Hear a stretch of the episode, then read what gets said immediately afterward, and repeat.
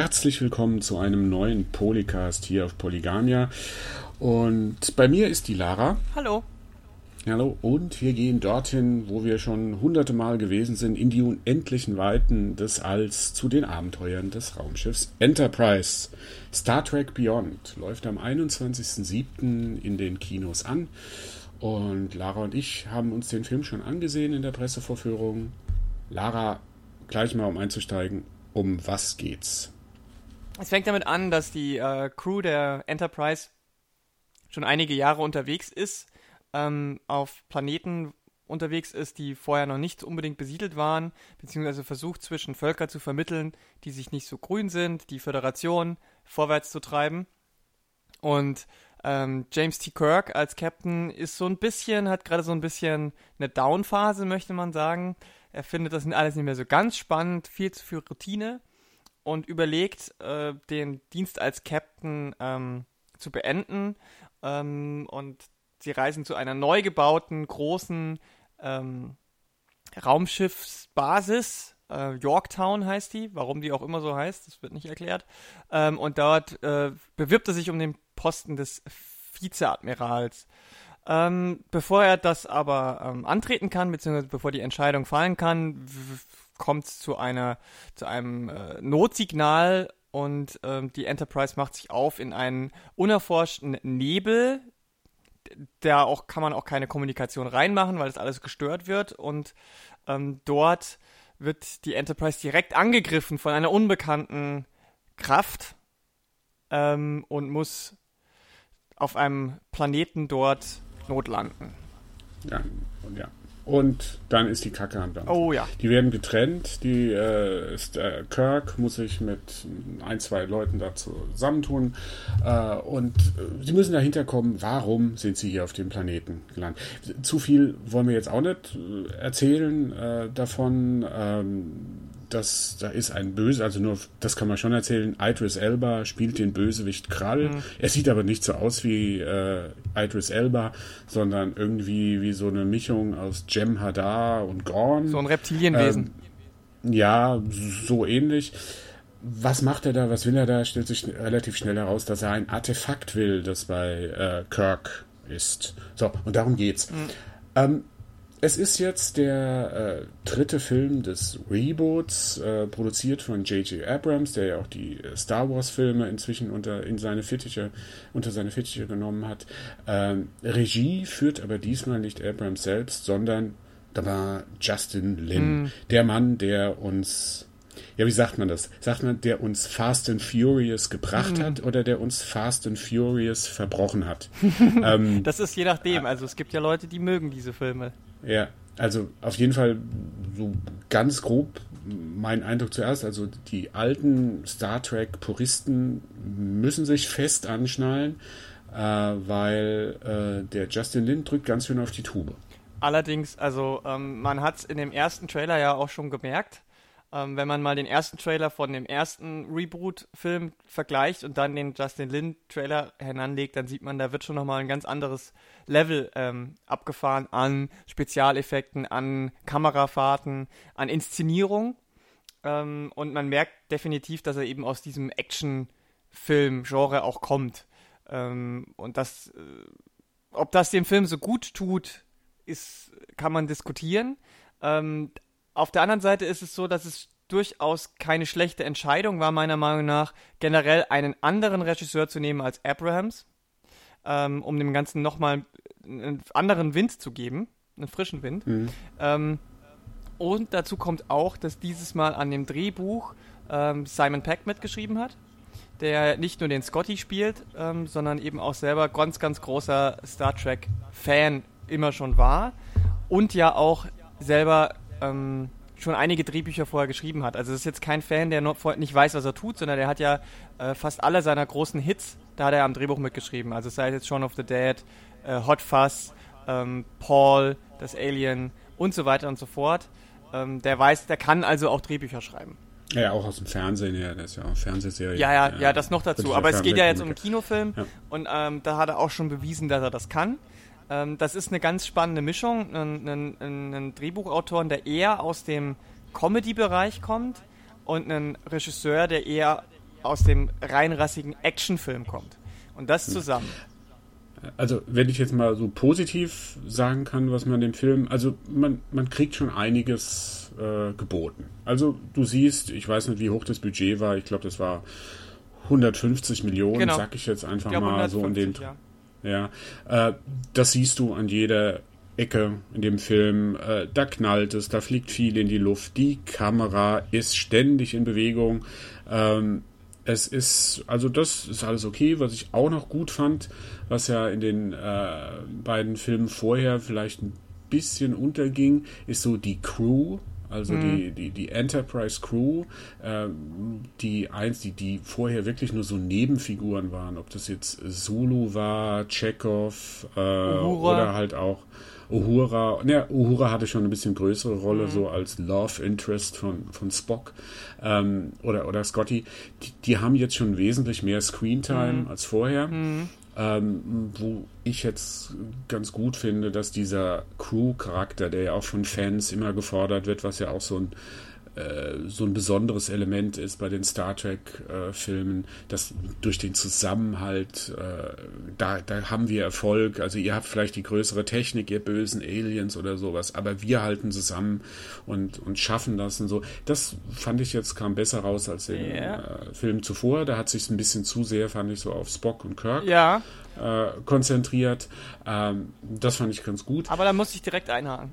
ja, aber, aber, Moment, aber danach sag ich mal, da hören für mich die positiven Effekte oder die positiven Aspekte des Films bei mir auf. Okay, also ich habe noch andere positive, äh, einen anderen positiven Aspekt, den möchte ich noch nennen, bevor ich nämlich direkt einhake bei deinem positiven Aspekt, der für mich nämlich dann schon wieder fast negativer war. Und zwar fand ich ähm, die ähm, Hauptnebenfiguren, äh, die weiblichen, sehr gut geschrieben. Also sowohl hm Uhura hat äh, nicht nur von der Screamtime her mehr bekommen, sondern auch ähm, die Rolle, die Figur, wie sie dargestellt wurde, dass sie eben kein passives Wesen ist. Sie ist weder, das, also sie, sie wehrt sich sehr offensiv auch gegen Damsel in Distress. Das sieht man an einer Szene auch sehr gut, finde ich. Ähm, hm. Ohne dass es so richtig äh, ins Gesicht gedrückt wird. Sondern es wird, es ist einfach so eine Szene, wo Spock und Uhura aufeinandertreffen und da wird halt klar, dass es eben nicht so ist, dass sie eben genauso eigenständig und, und, und auch ähm, aktionistisch handeln kann. Ähm, das ist die eine Szene und auch die andere Szene ist ja kurz vorher schon, wo ähm, der, der, der Bösewicht schon fast das ähm, Artefakt in seinen Händen hält und Uhura sich dann quasi mehr oder weniger äh, jetzt nicht tödlich opfert, aber sich in den Weg stellt. Ähm, das fand ich super. Mhm. Das ist, kennt man sonst von Frauenfiguren eher nicht. Dieses, ähm, mhm. ich neben einen fürs Team oder so. Ne? Das machen ja sonst eigentlich eher die Sidekicks von den, äh, von den Buddies. Also das wäre jetzt eher so ein typischer Spock-Move gewesen, finde ich. Ähm, fand ich schön, dass sie da Uhura genommen haben und die zweite weibliche Nebenfigur, die äh, ganz viel Screentime bekommt, die treffen sie ja dann auf dem Planeten. Das ist ja jetzt auch schon im Trailer zu sehen gewesen, meine ich. Das ist jetzt auch mhm, kein Spoiler. Ja. Ähm, ähm, diese Jayla heißt sie, glaube ich. Es ist ja. ein, ein Alien, das äh, ganz weiße Haut hat und so ein schwarze Tattoo im Gesicht. Ähm, die ist auch sehr gut geschrieben, denn die ist nicht nur, kann sie super kämpfen, sie ist auch total intelligent. Ähm, sie ist super ähm, mit Maschinentechnik, aber sie ist nicht dieses Überwesen. Also sie, ähm, erstens hat sie auch eine sehr große Bandbreite an Emotionen, was ich sehr schön finde. Mhm. Und ähm, sie äh, auch, man sieht ihre Grenzen, aber man sieht eben auch, wie sie wächst, auch, wächst auch charakterlich, äh, wie die Crew der Enterprise einen Einfluss auf sie hat. Also die, das mhm. war, das ist mir schon wichtig, das nochmal rauszustellen, ähm, weil das war auch in den beiden ersten Filmen bei weitem nicht so. Auch wenn Uhura da schon ein bisschen mhm. mehr Screentime hatte und jetzt die, die, die Frauen jetzt auch nicht total in der Damsel in Distress Rolle oder sonst irgendwie als New Love Interest vorkamen, aber so deutlich wie es jetzt war, ähm, war es vorher nicht. Das fand ich positiv noch. Mhm. Ja, okay. Ähm, ist dir das nicht so aufgefallen? Nee, äh, ich fand halt schon, dass sie oft, also die Uhura doch schon relativ häufig dieses Damsel, Damsel in Distress hatte, also dass sie ja befreit werden musste und so. Aber du hast schon recht, die hat da ein, zwei Kampfszenen, wo sie was zeigen kann und so weiter. Ähm, und sie ähm, befreit sich ja, also sorry, das ist äh, ja kann man okay. kann ich jetzt ist jetzt nicht so ein Riesenspoiler, aber sie befreit sich ja eigentlich selber. ja, aber wie gesagt, ja, okay, lassen wir es so stehen. Ja. ja. Also das fand, fand ich jetzt nicht so ein großen, was ich einsehe. Ich meine, sie hatte vorher schon in den äh, beiden Filmen vorher, fand ich, hatte, hatte sie auch schon relativ viel. Das war, das war Spock, das war, äh, das war Kirk, das war Spock, das war äh, Nim, äh, nicht Nimoy, sage ich, äh, Bones und das war halt äh, sie, die die meiste Screentime ja, hat. Ja, ja, anteilig, Von dem Ganzen, klar. ja. Was, was, was mir halt ein bisschen was ich bei den ersten beiden halt ganz gut fand, äh, also erstmal grundsätzlich bei den ersten beiden Reboot-Filmen von Abrams, weil kommt ja so ein bisschen durch, dass die vielleicht nicht so gut fandst, äh, das waren Kinofilme. Die waren fürs Kino gemacht. Äh, das konnte man in meinen Augen halt über die ganzen Filme, egal ob sie jetzt gut äh, angekommen sind oder nicht, ob das jetzt die Filme mit Kirk, waren also Star Trek 4, Star Trek 6 oder äh, First Contact äh, mit der Picard-Crew oder mit der Next Generation Crew. Das waren für mich äh, Fernsehfilme.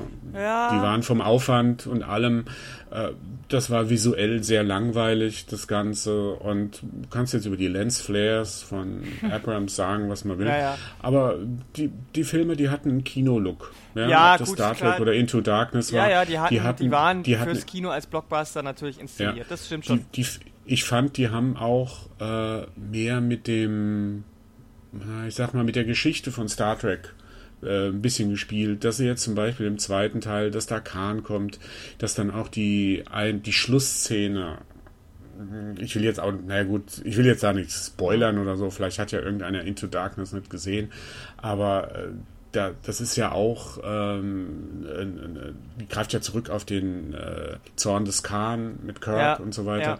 Ja. Und so ein paar Sachen, die fand ich, die waren da ein bisschen liebevoller gemacht. Äh, ich sehe aber auch ein, dass viele das überhaupt nicht mochten. Ich muss aber auch dazu sagen, ich bin kein Trekkie. Ich habe die zwar alle gesehen, aber ähm, ich, ich, bin nicht so ein Purist, der hm. sagt, so muss das sein, so muss das sein. Ja, also ich bin auch kein Hardcore-Tracky. Also in dem Sinne sind wir vielleicht beide, also sind, ist es eigentlich eine doofe Konstellation gerade. Wir bräuchten eigentlich jemanden, der oder die da viel stärker drin ist. Ähm, ah, nee, mit Nerds ist nicht so angenehm. Aber, aber ich, ich kenne jemanden, der sehr, sehr stark auf Tracky ist, vor allem auch diese Antipathie gegenüber Star Wars hat. Und wir beide sind ja so ein bisschen eher Star Wars, aber für mich existiert beides parallel, ohne dass ich da das eine haten muss, um das andere zu lieben. Ähm, nur, also ja, ich gebe dir recht, es war, die, die, die Abrams-Filme waren eher Blockbuster-mäßig schon von vornherein gedacht. Ähm, und auch im zweiten war natürlich dieses ganze Referenzielle auch sehr stark da.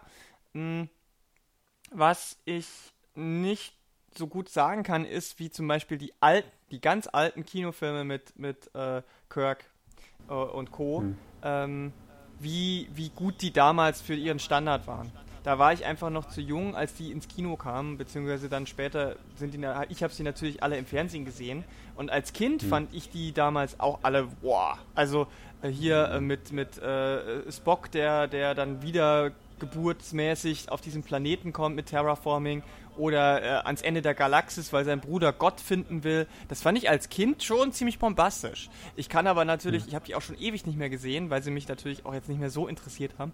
Ähm, kann ich nicht sagen, was die jetzt vom Budget her und wie die im Vergleich zu anderen Science-Fiction-Filmen aus dieser Zeit waren. Naja, man muss, muss halt konkret sagen, der erste Star Trek Kinofilm ähm, von Robert Wise, das, das war auch eine riesengroße, teure Produktion. Die wollten da auf 2001 Odyssee im Weltraum mhm. machen. Das war total ernst, mhm. äh, das Ganze. Der ist aber auch bös gefloppt.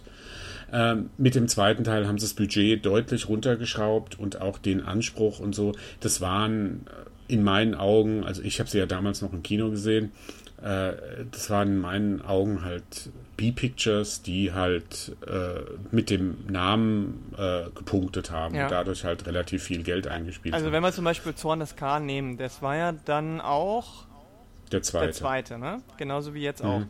Und ähm, also ich fand den schon von der Story und von der Inszenierung her ähm, kinotauglich. Aber mhm. ich kann mir gut vorstellen, dass wenn ich den heute nochmal sehen würde, würde ich halt schon auch checken, dass da einfach so viel immer in, in, in Räumen passiert und kaum was drumrum. Und wenn, da, wenn man dann mal den Bird of Prey sieht, ähm, dass der mhm. wahrscheinlich auch damals schon nicht besonders gut aussah. Aber auf der anderen Seite gab es ja damals allgemein schon nicht diesen Fokus ähm, auf diese krasse Action-Sachen. Also auch Science-Fiction-Filme hm. allgemein waren ja in der Zeit jetzt nicht so wahnsinnig auf Action drauf. Also Na, das, das, nicht so wie heute. Kann, also heute, na, heute musst du ja wirklich im, im, im, im, im, im wie, ja, in, in, der, in der Wüste ein einzelnes Sandkorn finden, wenn ein, ein Science-Fiction-Film mal kein Action-Film ist. Also sowas wie Moon ja. ist ja die totale Ausnahme und mhm. ist auch kein Blockbuster. Und damals ich sage nicht, dass es nur ernsthaft war, aber ich glaube, das, das Mischverhältnis war doch nochmal anders. Und ähm, was ich halt was, was, was man vielleicht auch echt nochmal so ein bisschen unterscheiden muss, ist wirklich erste Generation und Next Generation, also Kirk und Picard. Und wir haben jetzt eben wieder eine Kirk-Ära. Und wenn man. Aber eine alternative Realität. Natürlich, natürlich. Aber die, die, die, die Kirk-Serie und dann auch die Filme waren ja auch bei weitem nicht so philosophisch, wie es die Trekkies heute ihr Star Trek-Universum gerne sehen, mit ähm, ja, da könnte da werden halt Zivilisationsmodelle und wie schön wäre das und man braucht eben keine Gewalt und man kann alles äh, diskutieren und logisches Denken und so weiter. Wenn man sich die Kirk-Sachen anguckt, das waren eigentlich auch, also auch wenn es schlecht war oder halt wie auch immer, eher actionmäßige Sachen. Also da Kirk war jetzt auch nicht der große Philosoph, ne? Der war auch eher der Haut mhm. drauf. Und deswegen ist es auch voll okay, finde ich, dass das Reboot das jetzt ähnlich macht. Dass Kirk da eben auch jetzt nicht wie vielleicht ein PK, der erstmal alles durchdenkt und dann ähm, den Gegner auskontert mit seiner Logik, ähm, sondern dass Kirk eben auch eher mit dem Motorrad durch die Felswüste fährt, um dort seine Crew rauszuhauen. Hm. Ja, nee, ich habe ja auch, ähm, wenn wir jetzt mal auf die Action-Szenen eingehen, jetzt machen wir, wollen wir mal den Bogen gleich zu Star Trek Beyond? Ja, ja, klar. Äh, ja. Ähm, aber vielleicht noch eine Sache wegen dieser alternativen Realität weiß vielleicht, oder alternative Zeitebene weiß vielleicht nicht jeder.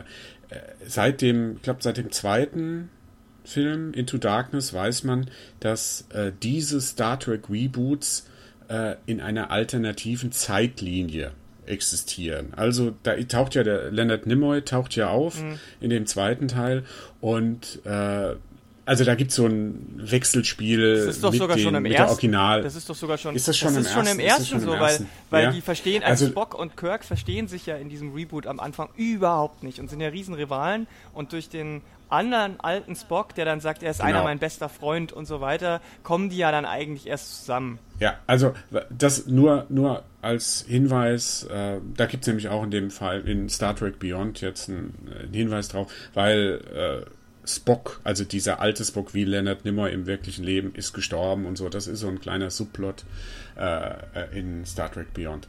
Nee, aber zu den Action-Szenen. Ich finde es okay, dass da Action-Szenen, also ich bin der Letzte, der sagen will, ich bin immer für einen guten Actionfilm zu haben und äh, es ist alles ganz okay. Ich muss aber auch sagen, ähm, wenn, der hat ja, der Justin Lin, der hat die Kamera, die, mhm. Benutze jetzt mal einen uralten Begriff, die Kamera entfesselt. Ja? Also ich glaube, ich habe noch nie so oft so, so eine entfesselte Kamera gesehen in den letzten Jahren in einem Action-Kino. Die ist ständig am Anfang gerade, wenn, wenn äh, eine Action-Szene auf, auf der Enterprise ist, bevor sie abstürzt und so. Äh, da, da ist die Kamera ständig in Bewegung. Sie ist, sie dreht sich. Mhm. Äh, du, du bist, stehst auf dem Kopf schräg und alles. Aber ich, ich meine, ich hatte so ein bisschen Motion Sickness. ja, ja, ja, ich weiß genau, also, was du meinst. Äh, ja, also da, da verschwimmen die Grenzen von oben und unten und so. Alles ganz gut und schön, wenn es ordentlich choreografiert werde. Und für mich ist, das ist halt der Film, äh, für mich, wenn, wenn ein Regisseur die ganzen Möglichkeiten hat, die Kameramöglichkeiten, vielleicht auch die Ideen, aber keine Ahnung hat, wie man eine Action-Szene choreografiert. Weil die Action-Szenen sind gerade am Anfang beschissen choreografiert. Mhm. Du weißt nicht, was gerade wo passiert. Mhm. Es sind Hauptsache Schnitte, Schnitte, Schnitte ja, ja, die da dieses Tempo suggerieren sollen. Wenn jemand denkt, Taken wäre übertrieben ja. äh, inszeniert in den Action-Szenen, sollte sich Star Trek Beyond dann sehen oder halt, ich kann auch mit den Fast and Furious-Filmen wenig anfangen, aber das, also das, was, wenn die Action-Szenen stimmen würden, würde ich ja gar nichts sagen. Aber die Action-Szenen in Star Trek Beyond, die sind schnell, Du, du kommst gar nicht mit, so deswegen übersiehst du das mhm. vielleicht oder, oder das Ganze, aber die sind einfach nur schlecht. Ja, ja? was heißt das sind, schlecht? Das sind also Filme. Sind, nein, nein, nein, lass, lass mich gerade, ich bin jetzt im Renten, ja.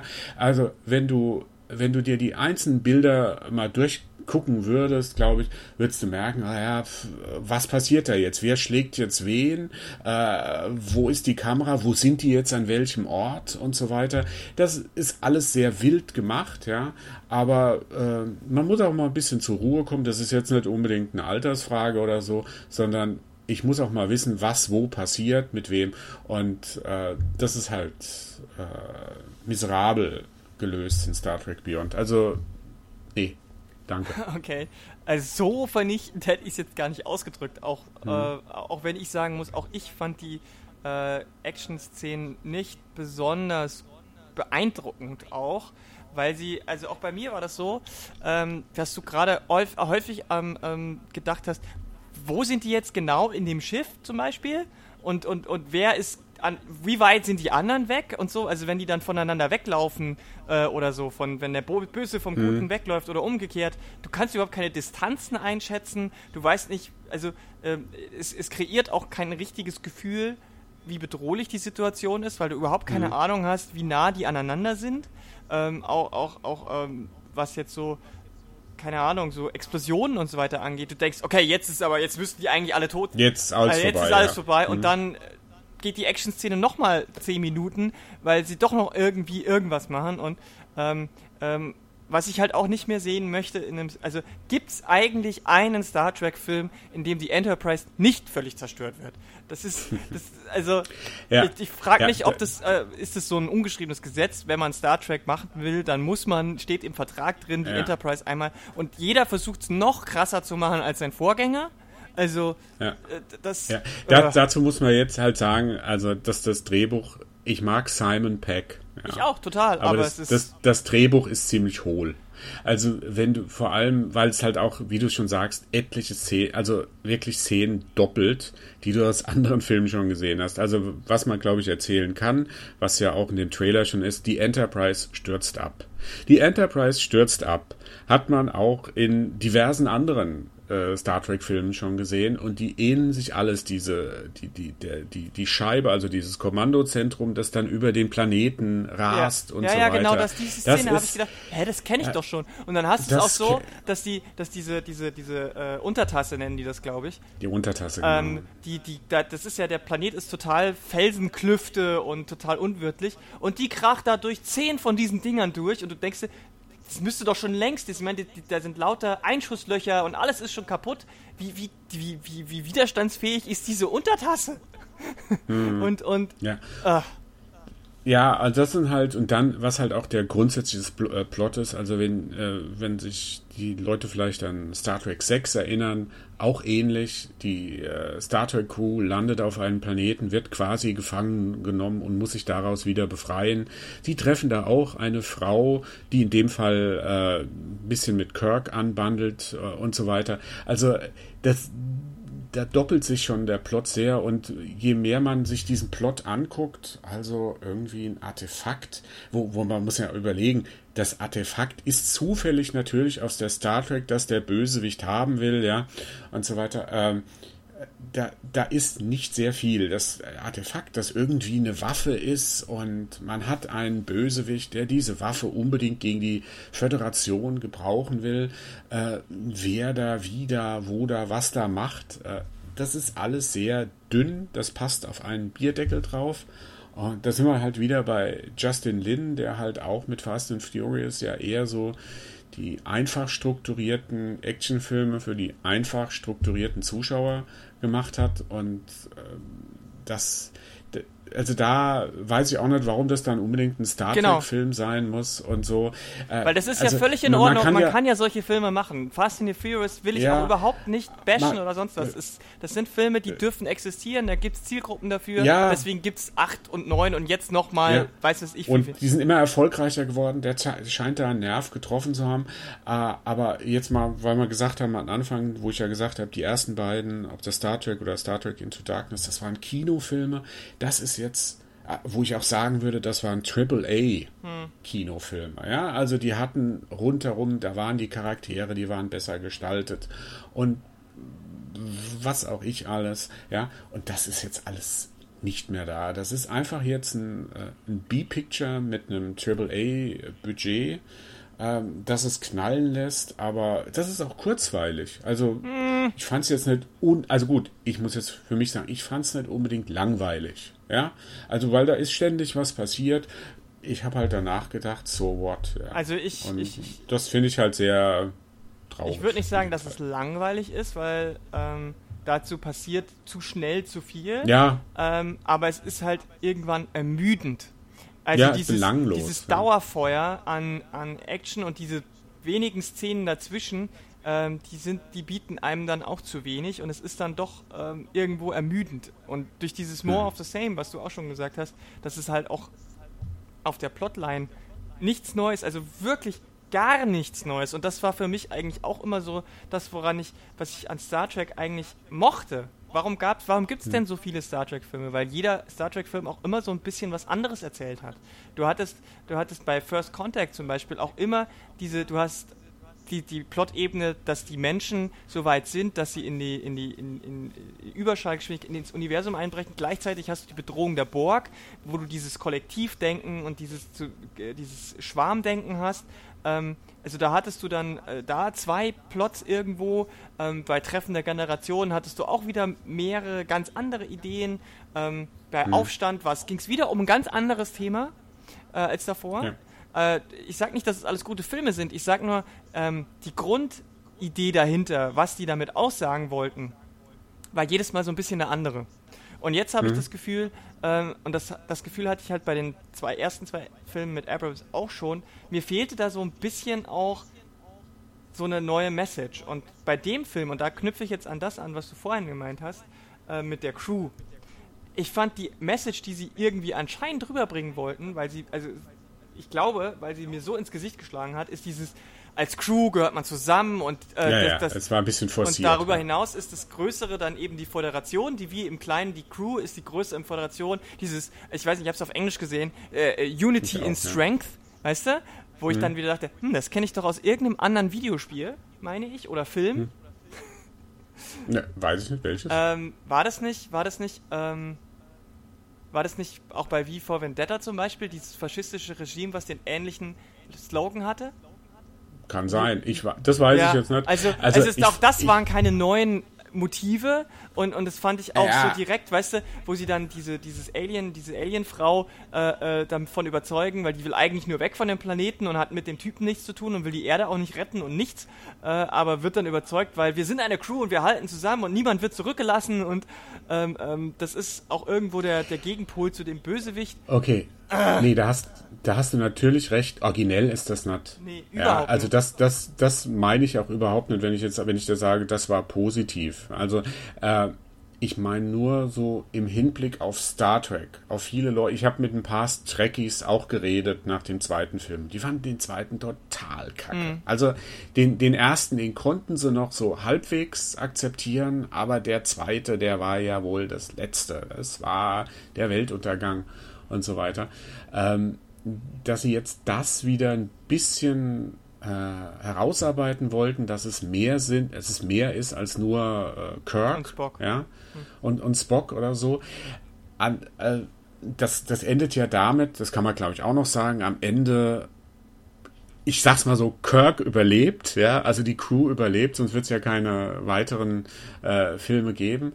Und die brechen natürlich wieder auf in ihre, äh, machen natürlich mit ihrer Fünf-Jahres-Mission weiter aber äh, dann äh, dieser, man kennt ja diesen Spruch, äh, Enterprise, unendliche Weiten und so weiter. Das wird dann, jeder Satz wird dann von einem Crewmitglied ja, genau. gesagt. Ja? Das fand ich dann auch ein bisschen arg dick aufgedrückt, hat mich dann aber auch wieder irgendwie an den Star Trek 6 erinnert, dass er damit endet, dass alle, als die Credits kommen, dass jeder seinen Credit mit der Hand äh, geschrieben hat. Dass ah, da steht, okay. nicht steht William Shatner, sondern mit Hand geschrieben William Shatner, Leonard Nimoy ah, okay, und so weiter. Ja. Weil das irgendwie klar war, das war der letzte der, off offizielle Film der alten ja. Crew. Ja. Es gab ja diesen, dieses Treffen der Generationen genau. noch, ja. aber der letzte, Off das war aber eigentlich eher so dieser Next Generation mhm. Film. Ja, da ja, waren ja die, auch bloß, da war ja auch bloß äh, Shatner und äh, Goldberg, oder? Es waren noch bloß die zwei aus den. War Goldberg ich, sogar ich bei nicht, den neuen nicht auch dabei? Also soweit. Ich habe kein, keine Ahnung. Aber was ich, was ich halt damit sagen will, da haben sie es halt auch wieder versucht, äh, das da äh, rüberzubringen. Ich, das finde ich ja okay, aber es, es ist halt im Gesamten ist es ein bisschen arg dünn. Ja, ja äh, davon mal also, ganz abgesehen. Man hat, man hat die, jeder, du hast ja richtig gesagt, jeder hatte irgendwie so einen bestimmten Kniff gehabt. Jeder, auch die schlechten, ja, ob das jetzt bei First Contact war es halt die interessante Idee, First Contact, ja, diese Zeitreise, die sie gemacht haben. Diese Zeitreise-Ding hatten sie dann in Star Trek 4 mit den Wahlen zum Beispiel und so ein bisschen Öko-Touch kann man jetzt gut heutzutage ist egal, ist es war wieder ein, ein anderer Ansatz. Aber das war, das war ein anderer Ansatz. Und, oder auch in Star Trek Into Darkness diese Rückkehr von Khan. Mhm. Ich habe es jetzt gespoilert, Entschuldigung. Ja, ähm, aber das, das fehlt mir total in, äh, in, in, de, in dem Film. Das war, das wäre für mich so eine erste Drehbuchfassung gewesen, ja, wo man drauf aufbauen kann. Und daraus haben sie halt einen Film gemacht. Und offensichtlich wurde es ja auch, wurde die aber auch schon umgeändert, wenn man, wenn man mal so hört, was vorher so geplant war, dass angeblich die Klingonen eine große Rolle spielen sollten. Ja, ob das wirklich äh, in dem stimmt. Film, dass man, äh, dass man äh, Leonard, äh, also dass man die ähm, die Ex-Frau von von Bones äh, äh, trifft, also vom Doktor ja, und so. Also das ist ja alles nicht reingekommen. Also ja, wobei man da ja auch nicht weiß, wie viel wirklich äh, Fangerüchte sind. Ja, aber ich denke, da gab es auch Probleme mit der Drehbuchentwicklung und das, das, also das Drehbuch taugt nichts. Da ähm, weiß man halt nicht, der, zu, zu, wie viel Prozent wer beteiligt war, weil also ja. ähm, es hat ja noch eine dritte Person äh, äh mitgeschrieben, Doug June heißt er, glaube ich, mhm. ähm, mhm. der vorher nur Serien gemacht hat mhm. ähm, und der auch eine ganz kleine Rolle hat, eine sehr schöne, die ich jetzt, die verraten wir aber nicht. mhm. ähm, bin gespannt, ob ihr sie erkennt. Es ist eine schöne mhm. kleine äh, äh, Nebenrolle. Ähm, und ich weiß, also weiß man zum Beispiel nicht, wie viel hat der jetzt da getragen, wie viel hat. Also ich finde, man kann die Elemente, die ähm, Simon Peck beigesteuert hat, die erkennt man sofort. Die erkennt man mhm. sofort. Aber man weiß darüber hinaus nicht, diese nicht typischen Pack-Elemente, ob er die auch mitgemacht hat oder ob er die dann auch komplett den anderen überlassen hat. Was für typische Pact-Momente meinst du? Ne, dieser ganze Slapstick.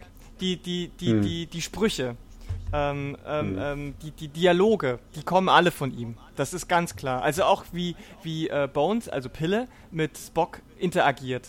Die sind ja dann hm. gezwungen aufeinander, miteinander und dieser Moment, wo die dann äh, auch mal so dieser Moment der Ehrlichkeit, wenn du weißt, was ich meine, hm, das ist ja, komplett ja. von Pack, da bin ich mir hundertprozentig sicher. Und, und, und äh, wie gesagt, alles, wo, was er selber auch spielt, der ganze Scotty-Charakter, den hat er auch komplett selber geschrieben. Das äh, merkt man auch. Deswegen hat er auch ein bisschen mehr Screentime, glaube ich. Ähm, mhm. Was mich da zum Beispiel furchtbar geärgert hat, also nee, das hat mich nach dem dritten Mal hat's mich genervt und dann kam es in dem Rest des Films bestimmt noch zehnmal, wie er die Alienfrau bezeichnet hat.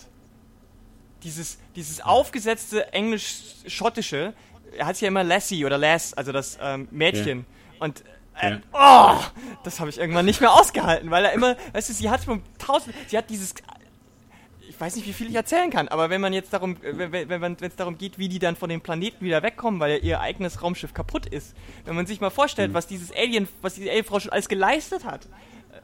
Ja, aber ich glaube, das würde ich jetzt nicht so oh. eng sehen. Muss man so sehen, dass Scotty auch äh, aus einem extrem, ich sag mal so, extrem konservativen Hintergrund hat, so von der Figur her. Mhm. Ich, ähm, Aber muss man die noch heute noch mal, muss man diesen, ja, ich meine jetzt ein Reboot weiß, ist mit einer alternativen. Äh, ja, ne? ich weiß, aber man muss nicht alles jetzt äh, auf die ich sag mal, auf die politisch korrekte nein, darum geht's, Ebene. Nein, darum geht es mir gar nicht, aber es hat mich einfach immer, also weißt du, die anderen haben sich ja auch mit ihren Namen angeredet und er hat sie hm. immer nur so genannt und das, das soll, ich hatte das Gefühl, es sollte irgendwie seinem Charakter auch so ständig ein Comic Relief geben oder lustig sein und ja, ich, wahrscheinlich und mich hat, mich hat, das, ja. mich hat es einfach nur genervt, weißt du? Wie als würde, hm. würde äh, ähm, keine Ahnung, Kirk zu Spock die ganze Zeit Langohr sagen. Das wäre genauso mhm. kacke. Das wäre vielleicht einmal ja. lustig, aber dann nicht wieder. Und er, das, ja. das meinte ich eher. Es geht mir gar nicht um politisch korrekt oder nicht. Also, ob der, wenn sie jetzt ein, ein Typ gewesen wäre und er hätte die ganze Zeit Junge gesagt, hätte mich das genauso genervt. Ja. Ähm, wo, wobei man aber jetzt, wenn man nochmal auf dieses Originell und so, was, was ja auch mich gestört hat, da müssen wir jetzt ein bisschen aufhören. Spoiler, Spoiler, Spoiler, Spoiler, Spoiler, wobei wir werden nichts alles verraten. Wir warten noch zwei Sekunden, dann reden wir weiter. Äh, das Ende. Äh, da ist ja auch ein Twist wieder ja. dabei, der sich aber fatal, finde ich, auch äh, Into Darkness, eher, also, ja, to, also, sehr Into Darkness ähnelt. Und äh, von der Motivation des Bösewichts, wir wollen jetzt nicht alles verraten, ne? also das wer hinter Krall steckt, wer das ist. Äh, da gab es ja schon die wildesten Spekulationen, weil es gibt offensichtlich einen im Star Trek-Universum einen Krall, der aus der Rasse der Gorn stammt, aber der ist es nicht. Äh, es ist auch kein Jem'Hadar, diese genetisch manipulierte sag mal, Kriegerrasse, die da auch gerade in Deep Space Nine mhm. äh, das erste Mal auftaucht oder so. Es ist anscheinend was Neueres, hat so ein bisschen vampirhaftes ähm, äh, ist auch egal, was es genau ist. Die Motivation des aber Bösewichts ist genau ist dieselbe. Genau die gleiche wie, wie vorher. Es ist, es ist, es ist, ist ein, eine Figur, die enttäuscht von der Föderation ist und deswegen die komplette, das komplette Universum kaputt machen will. Äh, das ist hm. halt einfach, Leute, also mal davon abgesehen, dass es eben nicht, mal, nicht mehr der neueste Plot ist, ist es halt auch ein total uninteressanter Plot. Also man kann, man kann auf beiden Ebenen das halt kritisieren, ne? Also ja, was, was ich deswegen halt auch wieder schade fand, sie haben halt da wieder was, ich sag mal, was Neues.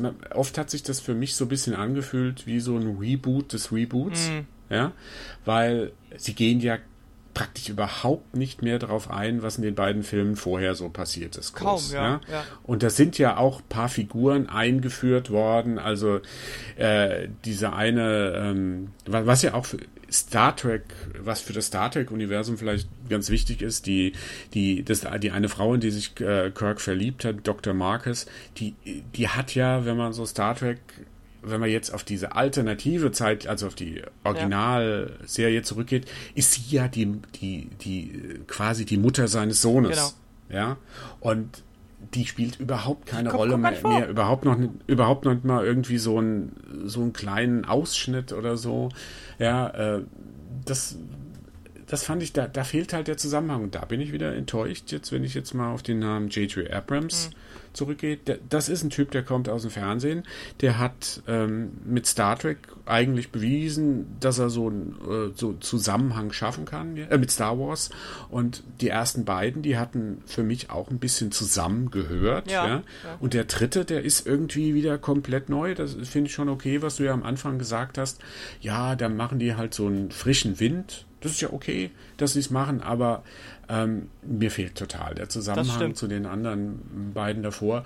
Und deswegen finde ich das doch schon auch sehr enttäuschend. Also entweder sind die total unzufrieden von den Sachen, äh, die, die, äh, die Abrams gemacht hat, mhm. obwohl die Einspielergebnisse ja okay waren, oder Abrams hat einfach keinen Bock mehr und macht jetzt sowieso nur noch Star Wars. Ich glaube, ich glaube, es ist ein bisschen aus beidem. Ähm, und also ich finde, der Name Abrams kommt eigentlich in dem neuen Film, also auf keiner Ebene, also der hat wahrscheinlich noch als Producer mit einem Namen dafür gestanden und ein bisschen Geld gegeben oder so, aber mhm. ich, ich glaube, an der Entwicklung des Films hat er überhaupt nicht mehr viel mitgemacht. Ja. Also man merkt nämlich in keiner Weise irgendeine Hand, gar nichts. Ich habe auch keine Lensflare gesehen. Ja gut, äh, das, wenn er nur Producer ist, dann braucht er, kommt ja auch keine Lensflare rein. Ja. Ach schade. Aber, aber naja. ich glaube, er hat wirklich relativ wenig bis gar nichts dazu beigetragen, dass dieser Film gemacht wird oder wie er gemacht wird. Mhm. Ähm, mhm. Ob das jetzt gut oder schlecht ist, äh, das hängt auch ein bisschen davon äh, ab, ob ihr die ersten beiden Filme eben gut findet. Was definitiv wahr ist, da gebe ich dir recht, die Verbindung zu den vorigen Filmen, da, da gibt es keine. Also das ist wirklich, da, mhm. die gibt es einfach nicht. Die einzige Verbindung, die es gibt, ist die, die, die, die, die, die, die, die Pärchengeschichte zwischen Uhura und Spock. Spock, genau. Ja. Die ist da, aber das war's. Also auch von den, von den mhm. anderen Crewmitgliedern passiert nicht nicht viel. Ich meine, klar, man, es wird an einer Stelle noch auf den Tod von Kirks Vater eingegangen, ganz am Anfang. Mhm. Ähm, also das wird auch vorausgesetzt, aber das sind die zwei und diese Anknüpfungspunkte, die sind einfach viel zu klein, viel zu wenig. Und auch am, ähm, ähm, also das Ende für, für mich jetzt, das hast du ja jetzt auch schon vorweggenommen, dass sie dann wieder in, die, in, die, in den Weltraum starten, ist eher das Vorbereiten für die Serie, glaube ich, die da kommt. Als da, dass es jetzt noch mehr Filme geben wird. Ich weiß gar nicht, ich glaube auch nicht, dass bisher habe ich auch nichts gehört, dass schon der nächste bestätigt ist. Äh, ja, doch. Also äh, der vierte, da wird ja wieder spekuliert, dass in irgendeiner Weise Kirks Vater mhm. wieder zurückkommt. Also auch mit Chris Hemsworth, mhm. dem Darsteller. Mhm. Und so weiter. Wie das aussehen mag, wissen wir aber noch nicht. Wir wissen nur, wie Star Trek Beyond ja. ausgesehen hat. Ja, und der war, und, wer, also ganz ehrlich, wenn ich jetzt so in einem Satz oder in einem Wort, ich fand ihn, obwohl ich kaum Erwartungen hatte, weil ich kein Trekkie bin, fand ich ihn enttäuschend. Ja, wenig drin, aber mit viel Bum-Bum. Es ist halt eine kleine Enttäuschung für mich gewesen. Ich hätte mir dann, na wohl, als ich Justin Lin schon gesehen habe und jeder, der den Trailer ja. gesehen hat, vielleicht kann man das so mitgeben. Jeder, der den Trailer gesehen hat, der Trailer ist, also für das, was du dann gezeigt kriegst, ist das also, schon perfekt. Also, wenn dir der Trailer gefällt, genau. guck dir den Film an. Wenn du den Trailer äh, äh, nicht scheiße, wenn du den schlecht fandest, hm. äh, dann brauchst du dir auch genau, den Film Genau, also der, der, der Film ist wie der Trailer, nur eben zwei Stunden statt eineinhalb Minuten. Ja. Und äh, also wirklich ganz genau so. Ich, ich verrate jetzt nichts weiter, aber ich sag's nochmal ganz explizit, ganz genau so. Gut. Also, unsere Meinung zu Star Trek Beyond war nicht so gut. Uns hat er nicht so gut gefallen. Wir haben ein paar gute Sachen, ein paar schlechte Sachen. Die schlechten haben über, überwogen. So allgemein so die Presse, das Presseecho ist auch eher geteilt, wobei ich bei Rotten Tomatoes gesehen habe, da ist das relativ hoch, aber das sind immer die ersten Kritiken, ja, ja, ja. die dann kamen. Da kann man ja nie dazu gehen. Ich habe jetzt ein paar deutsche Kritiken gelesen, da wird brutal zerrissen, der Film. Ähm, was haltet ihr von dem Film? Es wäre nett, wenn ihr in den Kommentaren schreiben würdet, auch wenn es mal nicht um Battle Porn oder irgendwelche kontroverse Themen geht. Wir würden gern mit euch diskutieren auf polygamia.de über den Polycast zu Star Trek Beyond. Äh, würde mich freuen, wenn wir da was lesen. Schreibt alles rein, ob wie euch der Podcast gefallen hat, äh, was eure Meinung ist über Star Trek Beyond. Äh, und bis zum nächsten Cast äh, wünschen wir euch alles Gute. Bis Tschüss. dann. Tschüss.